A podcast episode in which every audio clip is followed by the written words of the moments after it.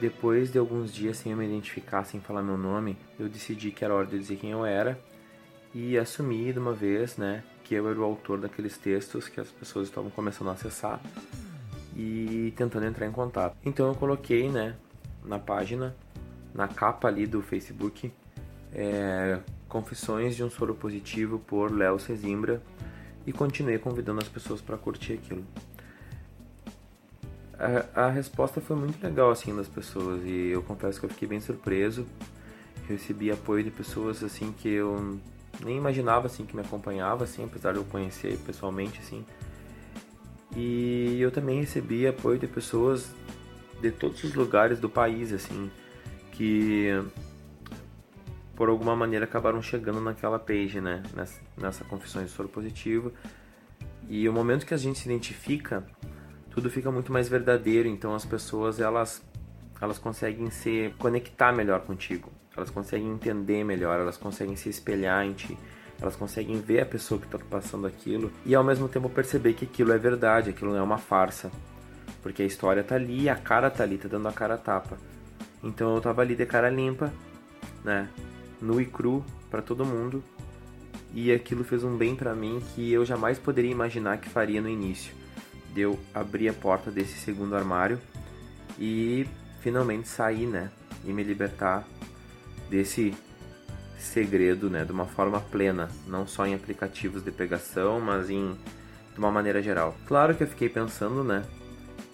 Que aquele menino que eu vinha conversando de repente ele poderia ver aquilo e poderia se afastar, né? Poderia decidir que não queria mais, poderia decidir que ele estava com medo, poderia decidir, sei lá, poderia não querer. Que é uma coisa que acontece muito, né, conosco. Passou um tempo, é...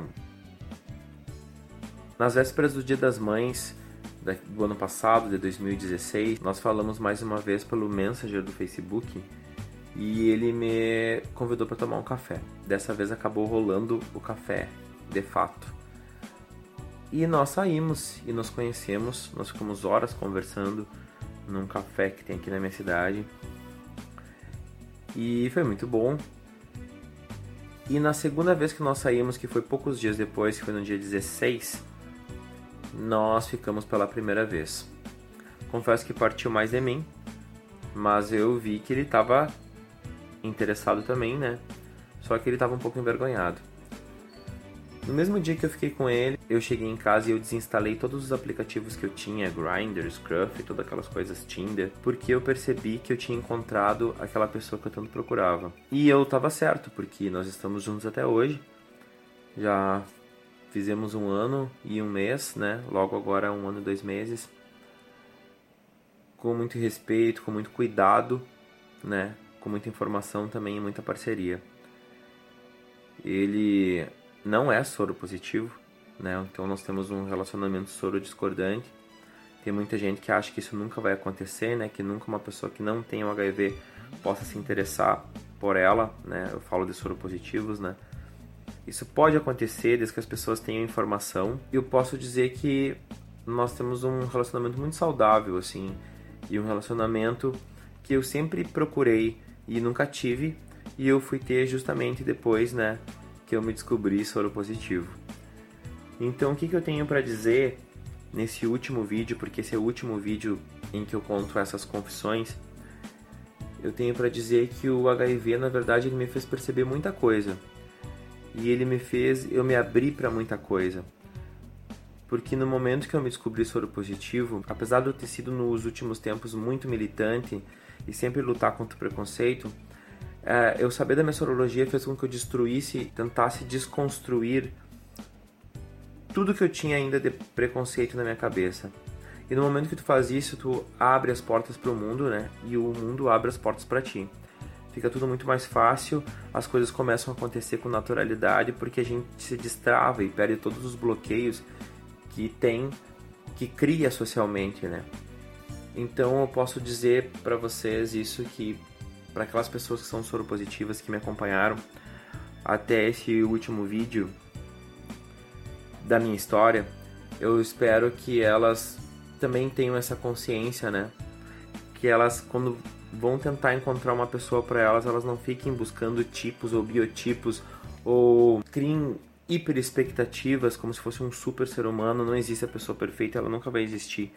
Existe pessoas que podem se atrair, mas a gente tem que se desbloquear, porque se a gente for procurar o senhor perfeito, ele não vai acontecer, porque ele não existe, entendeu? Nós não somos, ninguém é. Então é hora de quebrar esse preconceito e começar a viver a vida plenamente. Eu não vou terminar esse vídeo dizendo continua, né? Porque não vai ter um outro vídeo dando sequência a essa história, pelo menos não por enquanto. E eu não vou dizer também que é o fim, porque vocês vão continuar me vendo nas redes sociais. É, eu vou seguir lá escrevendo, compartilhando links relacionados ao HIV AIDS na página do Facebook. Eu estou escrevendo todas essas notas que tem nos vídeos embaixo é, no Wattpad, que eu achei muito interessante, publica como se fosse um livro né, online, disponível para todo mundo, que eu também já compartilhei ali no Facebook e que já passou de mil acessos, eu fiquei muito feliz com isso, o pessoal tá lendo, tá curtindo, tá me mandando mensagens, também tá tendo uma, uma recepção muito legal. E aqui mesmo no YouTube vocês vão seguir me vendo porque eu vou seguir conversando com vocês agora sobre outros assuntos, não sobre a minha história, mas sobre assuntos aleatórios, eventualmente alguma coisa que pode ter acontecido comigo, mas sobre coisas relacionadas a esse nosso mundo, né, do HIV e AIDS, para que a gente possa sempre se manter informado e para que a gente sempre lute contra a discriminação e o preconceito com soropositivos. Então, muito obrigado a todos que me acompanharam até aqui. Espero que eu tenha esclarecido muita coisa, espero que eu tenha ajudado muitas pessoas. A intenção principal é essa, passar essa informação. E eu quero dar um muito obrigado. Um beijo no coração de todo mundo. Nos vemos ainda. Não terminou.